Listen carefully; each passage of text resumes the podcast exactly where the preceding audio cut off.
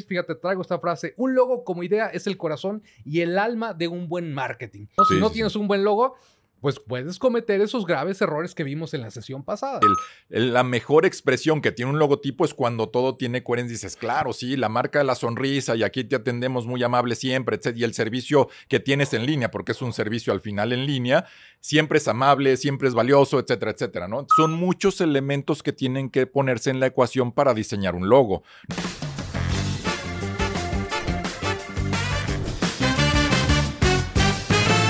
Bienvenidos a Marketing Players, un espacio creado para hablar del poder del marketing en la solución de problemas de negocio y cómo este ayuda a que las empresas, las marcas, expresen su máximo potencial. De eso se trata este show. Vamos a platicar y nos quedamos como a medias en la edición pasada. Así que ahora tenemos aquí al mismísimo Toño, que está ahí con sus polémicas en TikTok. ¿Cómo estás, Toño? Edgardo López Huerta, muy bien, muy bien. Fíjate que lo de TikTok es un fenómeno extraño. Gente con piel muy delgada, ¿no? O gente muy ociosa, ya no sé, que se pone a escribir tonterías. Vámonos, ¿No? tonterías. Pues sí, yo creo que son muchas tonterías. O sea, yo sí. quisiera tener ese tiempo disponible para estar escribiendo de- en función de videos de TikTok. O sea, te están regalando su tiempo, Toño, te están expresando. No, pero que regalen un poquito más de profundidad, ¿no? Más, más de emoción, más de contenido. Está bien, la gente está interesada en el Sí, tema. ¿tú Toño, crees? eso- ¿Tú crees? Si están ¿Los estoy juzgando mucho? lo estás jugando mucho, estás como la pluma punzante del marketing. No, bueno, pues es, hay, que, hay que cuestionar. O sea, a mí me gusta que me cuestionen el debate, pero hay gente muy burda. Ah, Ya te preguntaron que, No. que cómo la abrió usted, cómo la abrió usted. Sí, ya les di mi respuesta y como que tampoco les gustó. o sea, no sé qué quieren, el trabajo de la escuela o qué. No, no, no. A ver, yo creo que la gente está participando, el marketing no está muerto, ahí está, la gente está interesada en el tema, hay mucha polémica, hay mucha conversación. Mira, deberían de decir, oye, yo hago esto, yo trabajo en esto, yo estudio esto y voy a dar mi punto de vista o voy a poner mi duda. Podemos construir Con un una mejor comunidad, ¿no? Claro, por Ahí supuesto, está. exacto. Hay que invitarlos a que escriban con mayor profundidad para conocerlos. O sea, tú dices subir la calidad de esos comentarios. Exacto, hay que que subir. te den más contexto. Para que los puedas Exactamente, ayudar. para ayudarlos. Necesitan ayuda. Muchos hasta cómo escribir, ¿eh? Porque sí están ahí unos medio, medio chafones, Ya, ¿no? ya no la pongas con moño de No. hacer marketing, solamente No, escribir. bueno, hay que buscar. Pero fíjate, estamos a una semana del mundial, ahora sí, ¿eh? Ya se vino. Te anticipo que no me van a ver un mes. Te vas a desaparecer. voy a hacer como retiro espiritual un mes. Sé que el mundial está medio desangelado, pero bueno, es lo que hay. O sea, no va a haber podcast. Eh, vamos a tratar de explorar que sea por Zoom, algún, alguna metodología. Aquí nuestro productor Julio tiene que ayudarnos porque yo voy a estar concentrado en lo importante. Bueno, a ver, no hay desperdicio. Te reto a que hagamos un programa del marketing en el mundial. Ok, bueno, hay, hay muchas cosas, hay mucho contenido ahí. es buen momento de hacerlo, sí es cierto. Hablemos de patrocinios, hablemos de publicidad, hablemos de interacción, de, de ideas, de ideas. creatividad, de... Creo que hay muchos aprendizajes ahí, ¿no? Influenciadores, sí, ok, vamos a hacerlo. Es un gran tema, vamos a hacerlo. Toño, nos quedamos a medias con el tema de logos. Todavía Sí. hay mucho que platicar ahí. Yo creo que hay muchas historias y creo que es un tema muy práctico de poder dar ese primer paso en el mundo del marketing, ¿no? A veces queremos sofisticarla mucho y no tenemos ni siquiera un buen carácter o una buena identidad proyectando todo lo que somos como empresa. Y creo que es un elemento esencial, un punto de partida. Como decía George Lewis, fíjate, traigo esta frase, un logo como idea es el corazón y el alma de un buen marketing. Y creo que tiene mucho sentido en función de que si realmente tú tienes esa pequeña cuña de entrada y es coherente esa narrativa con todo lo demás, tus puntos de contacto y lo que estás transmitiendo, pues es determinante para que empieces a darle juego a tu estrategia de marketing. Sí, pero a ver, pero nos quedamos en el otro capítulo. Cerraste con unos ejemplos que yo creo que no tienen mucha coherencia, tampoco tienen mucha narrativa, no tienen profundidad tal vez algunos, pero no sé si esto va, si esta frase de quién dijiste, George Lewis. George Lewis, no sé quién es, pero bueno, suena, contundente su El frase. No sé si estos, estos logos que mostraste en el capítulo anterior, que los invitamos, si no lo han visto, que lo vean, están fuertes, ¿no? Bueno, es que yo creo que agregaría un buen logo Ah, bueno, eh, Es eso corazón cambia todo, eso cambia todo, ok, O sea, sí. No cualquier logo, ahí es Exacto, donde sí. tienes que rodearte de expertos y gente verdaderamente capacitada para desarrollar esto y que pueda contar una buena historia, una nueva narra- una buena narrativa en función de esa identidad. Sí, ¿no? Si no tienes un buen logo, pues puedes cometer esos graves errores que vimos en la sesión pasada, ¿no? Sí. Que aparen- aparentemente caemos en la literalidad, tratar de poner todos los detalles, o que si el, el aeropuerto este famoso, o que No. No. O que trates de poner ese sentido morbosón. Sí, el dentista ahí El atendiendo dentista. al paciente. No, eso no Es se que- debe hacer. Es lo obvio, ¿no? O sea, de repente dices, oye, es que voy a hacer un logotipo de un dentista. ¿Qué vas a hacer? Ah, pues caigo en el básico, ¿no? Voy a poner una muelita. Eh, un silloncito ahí Un del dentista, sí. Un- Entonces tú estás jugando con, con esa dimensión de la diferenciación, de cómo poderte separar del resto. Pero hay algo que no me queda claro aún, es el ojo crítico que debe de tener la gente para evaluar un logo. Cuando le presentan, y vamos a concentrar, no que le presenten 30 opciones, que también ya lo debatimos, no es profesional que te presenten 30 opciones distintas. Eso, eso es, no sirve absolutamente de nada. Y menos que tú pidas como cliente. Ah, claro, dame 30 vertientes distintas. A ver cuál me porque- gusta. Exactamente. Y le voy a preguntar a mi esposa. No, eso no pasa. ¿A poco? No, eso no bueno. pasa. No, pero ¿cómo tienes que tener ese ojo crítico para ver qué está comunicando ese logo que alguien te está proponiendo? Vamos a decir que te presentaron dos o tres opciones, que debería ser lo lógico, y que tengas ese ojo crítico para evaluarlo y decir, este sí está comunicando en función del servicio de lo que estoy ofreciendo, ¿no? Tomando este caso del dentista, ¿no? Sí, o sea, lo que decíamos, es fácil de encontrar, o sea, fácilmente lo puedes identificar, fácilmente lo puedes redibujar tú en el determinado momento que te digo, oye, ¿viste eso? A ver, trata de dibujarlo, o sea, ¿se te quedó grabada la imagen en tu cerebro? O sea, realmente tiene ese rasgo de poder encapsular, decimos, el concepto de una marca. A veces los nombres no son los más fáciles. Y de repente a la gente está tan sobreestimulada y con tanta comunicación. Recibimos cerca de 5 mil impactos publicitarios en un día. ¿Sabes? La demanda de, de información que es eso. No, y le tienes que dar, por lo tanto, le tienes que dar a la gente una pista, ¿no? Exacto. de cómo encuentra algo en función de un símbolo, de algo rápido que te pueda conectar y que a lo mejor no te recuerdas del nombre. ¿Por qué? Sí. Porque tienes tantos estímulos, no se te va a grabar todo, pero si ese símbolo fácil que puedas identificar en algún lugar te ayuda mucho. El concepto de la cápsula, eso es lo que trata de proponer, ¿no? O sea, el cómo encapsulo la marca en ese icono, en ese rasgo que puedo pedir de alguna forma. Si yo voy a la tienda y no tengo claro pedir esta marca de bebida isotónica llamada Gatorade, imaginen, me voy en retrospectiva Sí. cuando el nombre no era tan familiar, pero sí puedo decir, ah, es una marca la del rayito, ¿no? Y entonces eso te da esa cápsula creativa de poder dar ese concepto para pedir la marca en caso que no tengas a la mano el nombre, Claro. digamos. Y ese símbolo, y como otras marcas, tienen ese acceso, pero también tiene que estar pensado. Ahorita tocas, tom- tomas en cuenta esa marca Gatorade. El rayo tiene un- una simbología alrededor del beneficio de lo que hace el producto por ti, Porque que era reposición de energía. Si no, Energía. la gente se empieza a poner, voy a poner un símbolo que no correlaciona con el nombre, con el producto, con el beneficio, con lo que ofreces. Y también ese es un error, que puedas poner un símbolo nada más porque quiero tener algo que la gente se enganche, aunque no pertenezca a ese mundo. La, la importancia del gancho. La importante, exactamente, cómo lo vivimos cuando propones algo donde la gente se puede enganchar y la gente también se pone a la defensiva. Y los símbolos existen, ¿no? Y eso eh, también podemos caer en una polémica, porque tú puedes decir, es que ese símbolo ya existe, o sea, ya está usado. Son símbolos, son íconos. El tema es quién se apropia de ellos. Quién se apropia de ellos y quién los asocia a su marca en función de poderle dar esa, esa forma de pedir la marca o tenerla presente en la marca, en la mente del consumidor. Sí, totalmente. Y ahí es el trabajo profundo, ¿no? Creo que no estamos hablando de diseñar un logo, creo que esa es una historia corta, no se, eso no es no, lo que construye una marca, es un elemento de comunicación alrededor de una marca y por eso se tiene que hacer bien. Sí, pero tú dices, ¿cuáles son esos elementos o criterios? Yo te diría que el primer elemento es rodearte de expertos. Si estás con un experto, ya estás cerrando, digamos, esa brecha entre la subjetividad que tiene este mundo, porque son símbolos, a realmente la efectividad en resolver un problema, como lo platicábamos antes.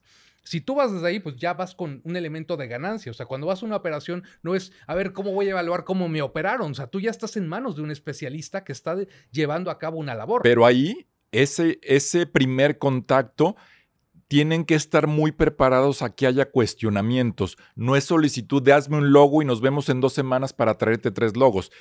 Como ese rol de expertos, te vamos a cuestionar cómo lo haces, qué quieres vender, cómo es tu proceso de venta, cómo es tu producto, dónde lo vendes, contra quién compites. Son muchos elementos que tienen que ponerse en la ecuación para diseñar un logo. No simplemente hazme un logo porque a mí me gusta el color X, Y o Z y hago esto hay que saber también escuchar las preguntas que le hace un experto y no sentirse cuestionados. Al contrario, es en beneficio de diseñar un producto final valioso. Es que tocas un punto central. El valor de pensar y, diseñar empieza mucho antes que en ese momento donde estás en la computadora.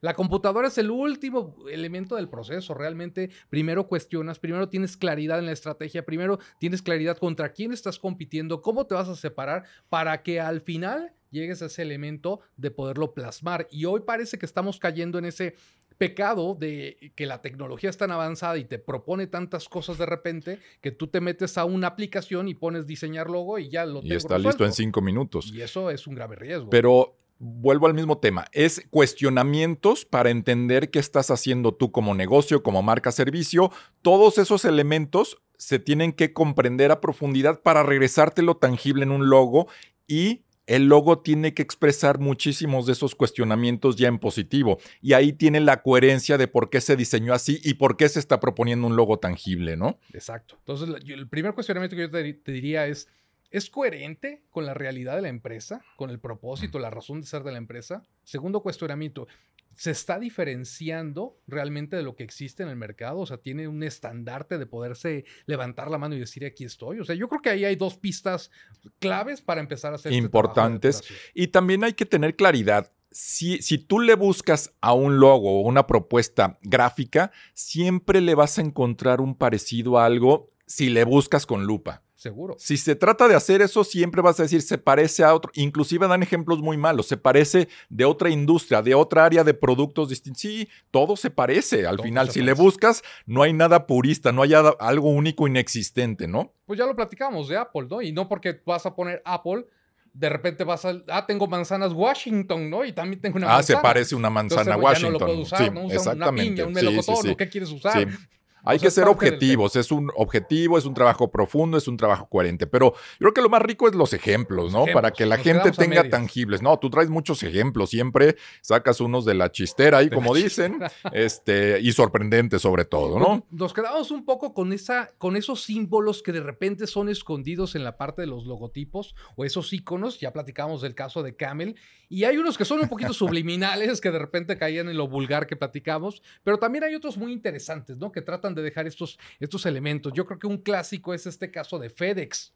¿no? Que siempre dicen, oye, ¿dónde está la forma subliminal ahí? Bueno, es que si tú ves entre las letras, se forma una, una flecha. Y la flecha tiene que ver con el avance, tiene que ver cómo integraron esto y que realmente es una marca que está yendo en movimiento hacia un lugar, ¿no? Entonces creo que cuando descubres ese símbolo, te explota la cabeza y dices, oye, qué buen elemento tienen y le da ese, esa narrativa a la propia marca. Para comunicar justamente el beneficio de lo que hacen. Desplazamiento. Exacto, desplazamiento y entrega express, ¿no? Que esa es la promesa que ellos tienen, una entrega rápida de un paquete. Sí, sí, sí. O como el caso de Amazon, ¿eh? que también resulta interesante porque ponen una flecha que va de la A a la Z, es decir, que están hablando de la amplia variedad de productos que tienen en su catálogo y todo lo que puedes encontrar. Y en ese inter de dibujar esa flechita, pues también se vuelve una sonrisa, que es la parte amable de poder comercializar sus productos. Y, y fíjate que leyendo ese caso, digo, yo a mí no me queda tan claro ese tema de la sonrisa porque yo no lo noto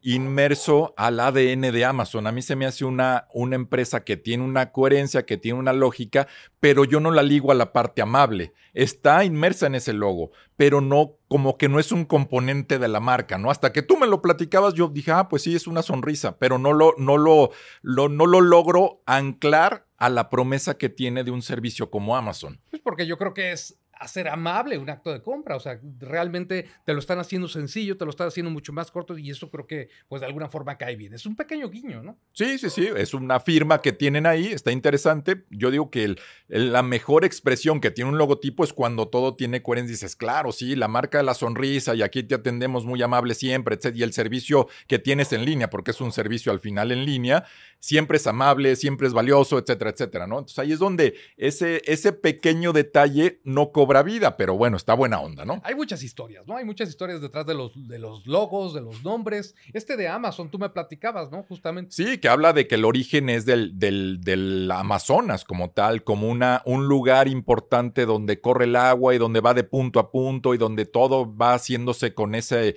con esa suavidad de la naturaleza, pero en una gran extensión de territorial. Y por eso ya ellos dan un servicio así. Entonces, bueno, no sé si esos son los mitos que desarrollan las marcas, pero nadie lo ha clarificado. No está en ningún lugar esa información, más allá de que alguien lo esté mencionando así. Pero está padre, ¿no? Es parte de la Es positivo, es parte exactamente. pero algo que tocabas en, en, el capítulo anterior, y ahorita lo tomaste, lo que es subliminal, muchas veces se, se piensa que lo subliminal es algo, eh, que es algo malo, ¿no?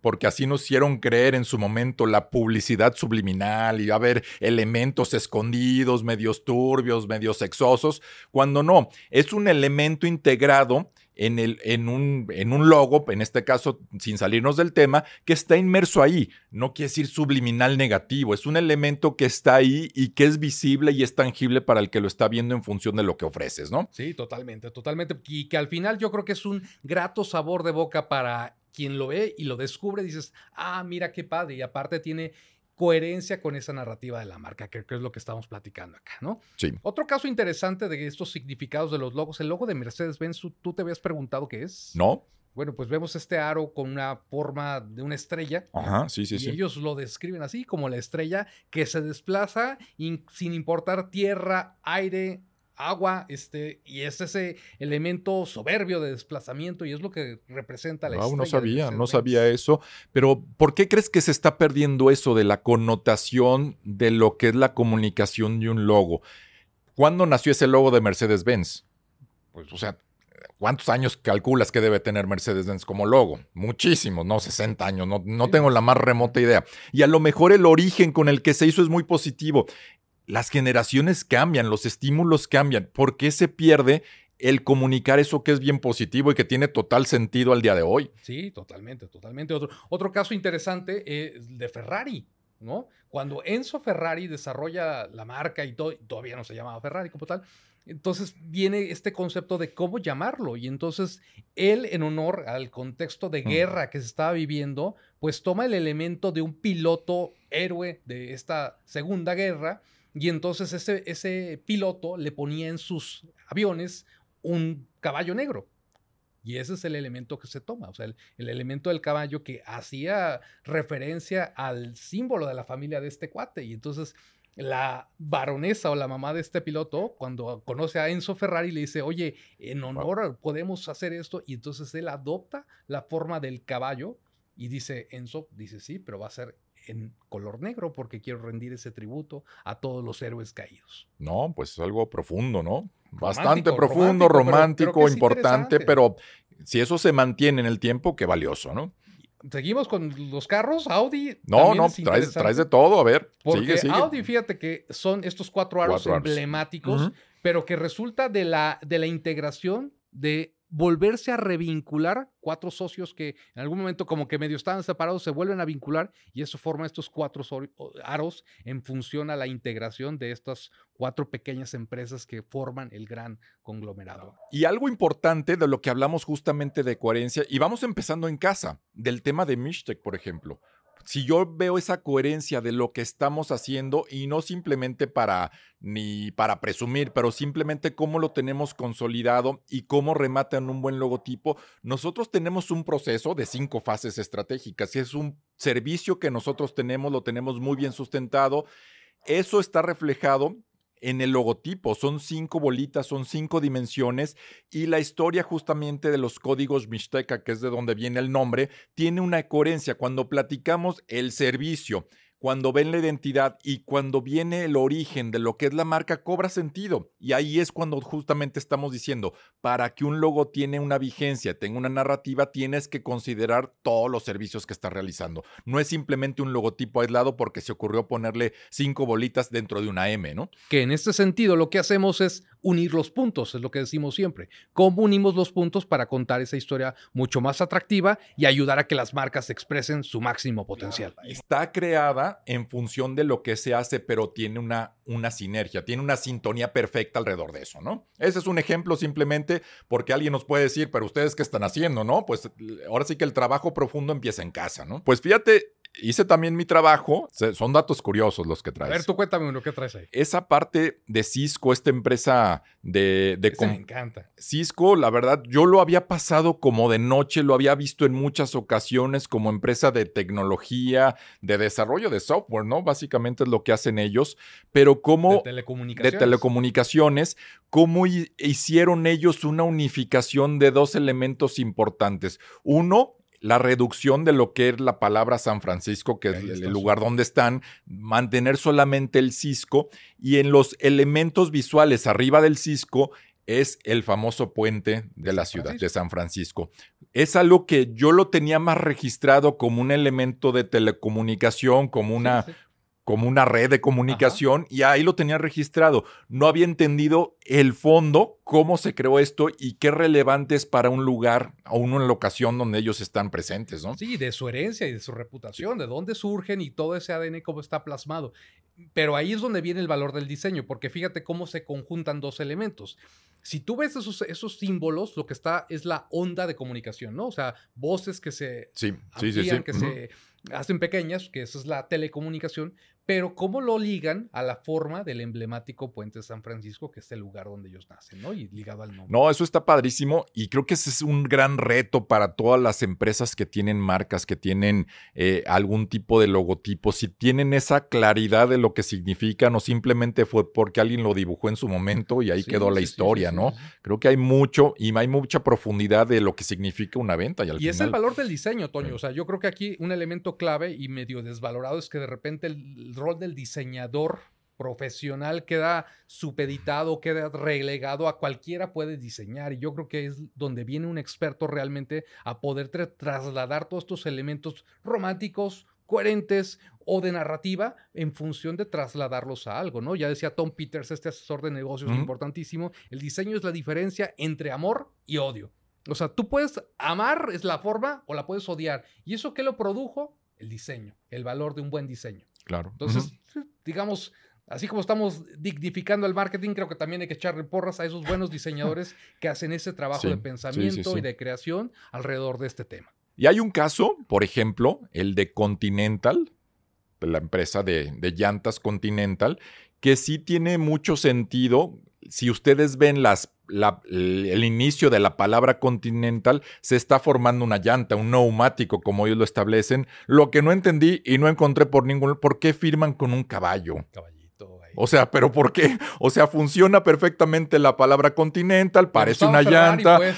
Ah, entonces por eso lo usaba las mismas. Ese era su primo hermano, entonces también la baronesa y les puso el caballo. Son de las cosas que creo que trascienden en el tiempo, pero ya no tienen un significado. Parece que fue una ocurrencia de alguien y está un caballito ahí. Pues yo creo que es un buen elemento, ¿no? Una buena recomendación de repente para esas herencias de estos símbolos o iconos que no se pierdan. No, pero ahí, ahí, ahí decías de la cápsula, un icono fácil. Ah, pide la llanta, la que tiene un caballito. Pues no me, no me ayuda, no me ayuda eso. ¿El caballito de qué? O sea, exacto, las carretas o de qué, de qué estaban hablando. También ya, una renovación, les falta Continental, ¿no? Una renovación, sí. Sí, ya, les, que, maten al caballo, por favor. Pero hablando de esos logotipos y del valor del diseño inteligente, uno que me parece sorprendente es el logotipo de Toyota. ¿Tú lo has visto? Toyota, Parece sí. bien simple, bien sí, sencillo, no, lo tengo. Son algunos aros. Ajá, no lo tengo tan registrado. Pero si tú, la inteligencia aquí es que estos óvalos que están ahí entrelazados, si tú los ves, forman cada letra de la palabra Toyota.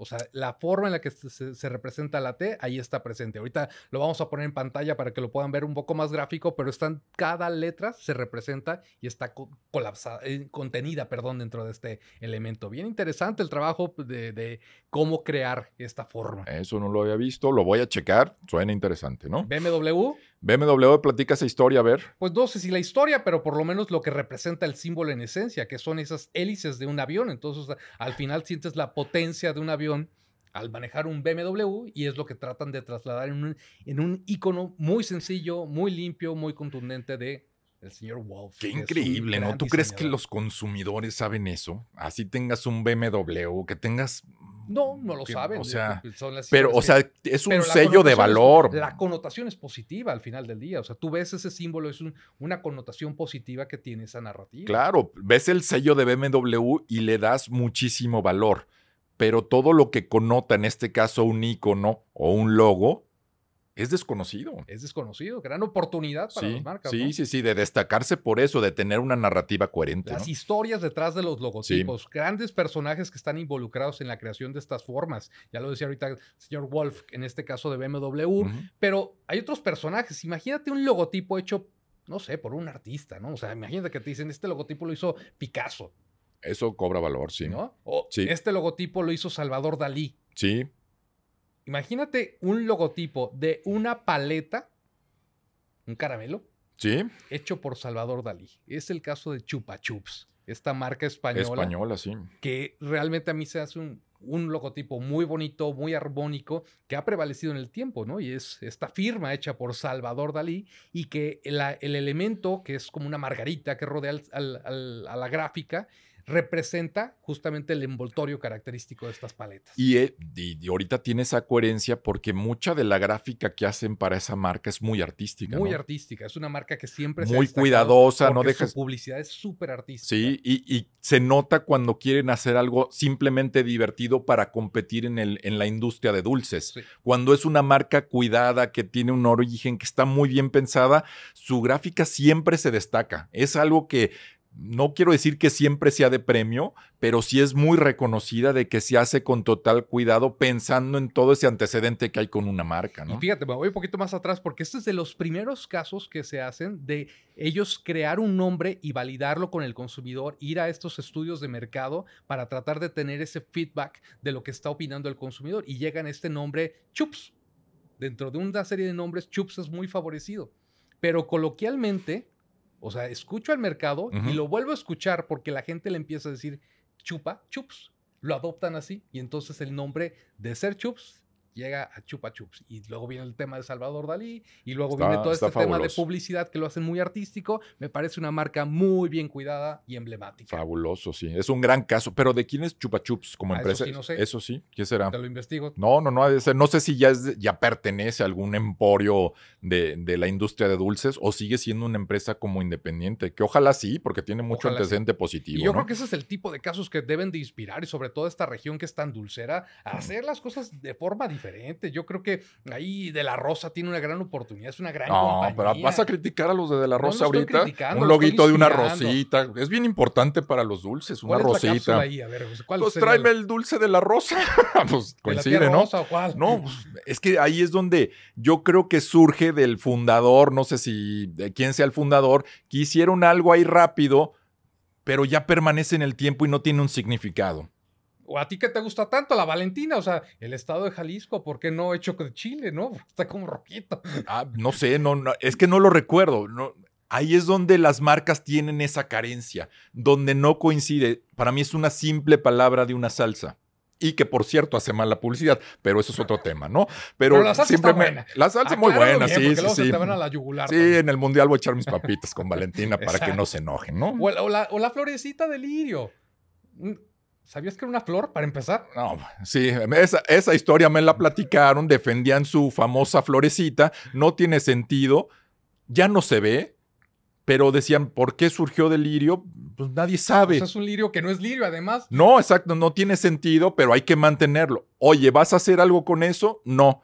¿Tiene significado? No, pero alguien lo hizo así. ¿Vas a contar la historia alrededor de No, los lirios? Tampoco. No, entonces ¿Dónde ahí dices, bueno, ahí lo dejas simplemente para que tras generaciones siga manteniéndose una florecita Pero ahí ve el dentro de un contraste, jabón. ¿no? De lo que acabamos de hablar, algo bien pensado, bien estructurado, que le has construido y que has involucrado a grandes personajes Sí. a estos eh, fenómenos un poco más improvisados. Sí, ¿no? y la parte artística que mencionabas, creo que sí son de los grandes casos. Por ejemplo, la marca, la marca ciudad de I Love New York. Ese qué gran caso. Ese es un gran caso que a veces pasa desapercibido, ¿no? Como que te vas a Nueva York y puedes comprar tu playera de I Love New York o tus calcomanías o tu gorra, pero tiene muchísimo significado en un momento crítico que estaba viviendo la ciudad en los 70s, que había muchos disturbios, mucha violencia, muchos asaltos, y la Cámara de Comercio de la ciudad Y vean la dimensión, la Cámara de Comercio empezó a darle estatura. Le dio una estatura y contrata a un diseñador, a un ilustrador sumamente famoso, a Milton Glaser, lo pone el reto de que haga un logo de identidad ciudad. Y lo logró a tal simpleza que simplemente con las siglas y con un corazón logró tener una comunicación sumamente ambiciosa. Pero fíjate lo que acabas de decir, con tal simpleza, y esa simpleza de repente es malentendida, porque cuando tú presentas esa propuesta, imagínate un mal cliente, ¿cómo? Nada más un corazoncito, te voy a pagar por poner un corazoncito. Exacto, y eso vale miles de dólares. Y eso vale miles de dólares. Sí. Pero ahí viene ese proceso creativo de realmente saber desarrollar y resolver un problema como esto, y que hoy por hoy es un emblema de la ciudad y que hoy por hoy tienes tu playera en honor a ese. Sí, y, y algo histórico de ese, de ese diseño, de ese logo, que es dentro de la misma historia, de la narrativa, de la importancia de la marca, como este diseñador Milton, él la ideó en un trayecto en un taxi y él hizo un bosquejo en una servilleta. Ahora sí es que es historia de servilleta con ese pensamiento de decir, ¿por qué no comunico esto? Y ese, esa servilleta está en el MoMA de Nueva York. O sea, pero es evidente, es algo, pero como dices, el valor versus el precio, ¿no? Diseñador que obviamente costó, seguramente, no creo que haya sido donación de él, el valor de eso y que tenga una permanencia y una trascendencia importante histórica, que hubo una mutación que también se dio con ese, el atentado a las Torres Gemelas, hubo una mutación de ese logo temporal eh, y si, él hizo un ajuste, él mismo hizo un ajuste de, eh, y lo que hizo fue I love New York more than ever en este caso porque estaban viviendo una, una parte crítica y puso una mancha en el corazón con ese simbolismo del dolor que estaba viviendo una gran ciudad como Nueva York. Pero fíjate qué grado trasciende el logotipo, ¿no? Los grandes personajes que están de estos grandes logotipos. Otro personaje, que, otro, otro logotipo que me parece emblemático por su construcción y quién lo hizo, Chanel, la marca de moda, alta moda, alta costura. El logotipo está hecho por la misma Coco Chanel. Ella misma fue la que entrelazó las Cs. Mm. Fíjate qué, padre, o sea, en este sentido de no solamente es la valor, el valor del icono en sí, sino de quién del lo hizo, creador, que Eso también le da muchísima importancia Está y al tema, ¿no? Pero parece que es simple, ¿no? O sea, yo creo que son componentes que todas las marcas y todas las empresas tienen disponibles para construir una gran historia. O sea, eso es la, lo que a veces es, es, cuestionable alrededor de lo que está sucediendo, porque si tienen todos esos elementos tangibles no los aprovechan. Exacto. Puede haber fundadores, puede haber creadores de grandes productos, pero no ligan toda esa gran historia. Toblerone, Toño, ese, ese te gusta. Toblerone, ¿por qué? ¿Por lo subliminal? Sí. No, es que tú me estás explicando puros casos ahí que ves eh, imágenes ahí profundas. Tuve que checar el de Camel, yo no sabía que estaba dentro de la pata del camello. De la pata delantera, porque en la pata trasera también hay otro símbolo. No, pues no sé, no sé, yo nada más vi la... se está montando ahí. No, bueno, todo lo del tigre está bien, pero lo del tipo de la pata delantera es terror, terror, eso, pero bueno, yo no sabía esa historia, tuve que checarla porque tú lo dijiste. Hecho o creado, no lo sabemos. Ok. Pero bueno, Toblerone. Toblerone, ¿qué pasó con Toblerone? Pues es una montañita, ¿no? A es un, simple vista. Algo muy, sí, muy icónico, muy tradicional. Pero si tú te le quedas viendo detenidamente, vas a encontrar un osito, un oso trepando la montaña un oso trepando una montaña. Exacto. Y esto, pues, es una silueta de oso que hace referencia a Berna, que es la ciudad donde se crean estos chocolates, que es conocido como la ciudad de los osos. Bueno, está simplón, está buena onda, ¿no? La ciudad de los osos, el oso, el toblerón. Está, bien. Está, bien, está buena la historia, sí, exacto. No es nada subliminal, pues hay un osito ahí metido, qué bien. Es lo que lo decías hace rato. Sí, sí, sí, se malinterpreta lo subliminal. No tiene que ser negativo. Sí, exactamente, sí. Ah, muy bien, muy bien. ¿Cómo que no te gustó ese? no, pues un osito siempre va a ser algo. Los tostitos, los tostitos, está ¿Qué tienen los tostitos? Pues ahí también hay dos cuates conviviendo que están con. Si tú te fijas bien cómo forman las letras, hay un tazón ahí del Super Bowl que están compartiendo sus tostitos. Está bien, muy con sus, sus bracitos extendidos. Bueno, muy, amigable, muy, amigable, sí, perfecto. como que no te gustó, pero bueno, a ver, ya vamos cerrando porque aquí ya nos están presionando. ¿Cuáles son las tendencias en este mundo? Ah, bueno, tú ibas a platicar algo de los deportistas también. Hay una gran tendencia justamente de los deportistas famosos a tener su logo, su identidad, y creo que muchos lo están haciendo de una forma anticipada, pre-retiro. Hoy si podemos decir, los grandes atletas, los grandes deportistas, Messi, bueno, Serena Williams que se acaba de retirar, Michael Jordan fue un, eh, uno de los primeros que tuvo esa marca. Es el, gran caso y, este y creo que fue lo que inspiró a los demás a tener esa marca. Prácticamente todos los deportistas de elite están tratando de desarrollar sus logotipos pensando en su futuro. Y, lo mencionaba yo en algún momento, la parte de, de, Roger Federer. Se retira y su logo salió por todo el mundo. Ya se tenía, ya lo usaba él y en sus campañas lo había utilizado, pero no era, no era un simbolismo tan profundo como a la hora del retiro. Y el significado de esa marca para lo que venga de negocios, de productos, de presentaciones, cobra un significado maravilloso. Y prácticamente todos los grandes atletas lo tienen. Tiger Woods lo tiene, Leo Messi, bien hecho contratando expertos. él siente como tan elegante en la parte del, tenis, justamente logran hacer una iconografía muy elegante, ¿no? Air Jordan, pues es el, emblemático salto de Jordan. que también es un símbolo y para mí es de los más relevantes en este territorio del deporte y los atletas. Hay cosas maravillosas, bueno, Cristiano Ronaldo lo tiene, pero yo creo que todos están abonando un poquito ese futuro. Maradona, el caso de Maradona y Pelé, prácticamente eran sus firmas. Ellos vivieron como en otra época de decir, mi autógrafo se convierte en mi logo. Y eso ha trascendido en el tiempo. Hoy ya se diseña un logo en exprofeso para tratar de resaltar la identidad de un atleta. Sí, sí, sí, hay muchas tendencias. O sea, la tendencia, digamos, uno era hacer estos dibujos alrededor de la marca y donde había muchos símbolos escondidos porque te permitía los espacios, los formatos donde se expresaban poder ser mucho más detallado, ¿no? El logotipo que hizo mi abuelito y ahí le puso los emblemas, etcétera, ¿no?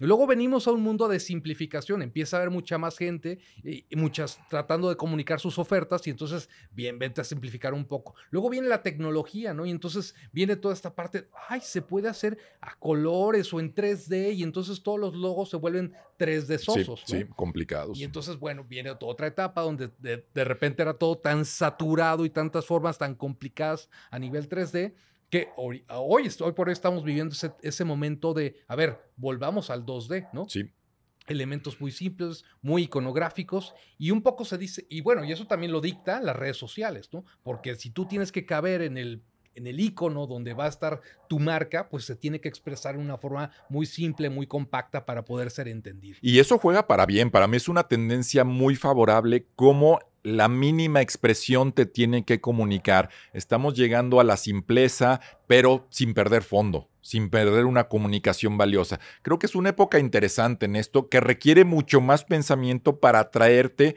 algo muy claro, muy evidente en una mínima expresión como puede ser un icono de red social. Sí, y se dice que la tendencia puede volver a ser incorporarnos nuevamente al modelo de 3D, porque al incursionar al tema del metaverso, una vez que tú entres ahí, pues vas a poder ver el logotipo e interactuar con él. Entonces otra vez los logotipos podrán tener esta propuesta 3D. Ya estamos futureando, ya estamos futureando otra vez el tema metaverso, que siempre va a ser polémico, pero bueno, lo tendremos que ver. Tienes que probarlo, Toño. Sí, sí, sí. Ah, bueno, ya te puse la realidad aumentada ahí en un ejercicio. No me fue bien, no me fue bien, sí, sí, sí. Yo pensé que iba a ser algo más entretenido, pero sí, este, me apaniqué. Pero ¿cuál es la recomendación? Vamos cerrando. ¿Cuál es esa recomendación que debe tener un emprendedor, una empresa, esta marca local para que pueda ser un logotipo trascendente? Para mí, lo más importante y el consejo que les daría es que todo tiene que ser coherente. El logo, el nombre de la marca, lo que haces, lo que comunicas, tiene que ser una historia coherente. O sea, no solamente es vamos a diseñar un logo, sino cuando tú platiques la historia de lo que es tu marca, por qué se llama así, qué es lo que está haciendo, por qué es diferente, digas, ah, claro, eso se nota en su logo. Para mí esa es la coherencia. El logo por sí mismo tiene que estar rodeado de elementos de comunicación, si no es una palabra más. Pero cuando tú lo platicas tiene que tener esa coherencia y para mí ese es el filtro más importante para decir hicieron muy buen trabajo. Ahí está, ahí hay algunas recomendaciones muy prácticas, muy concretas. ¿Para qué? Para que ustedes tomen la mejor decisión. Nos vamos, muchísimas gracias por este tiempo y nos vemos hasta la próxima. Saludos.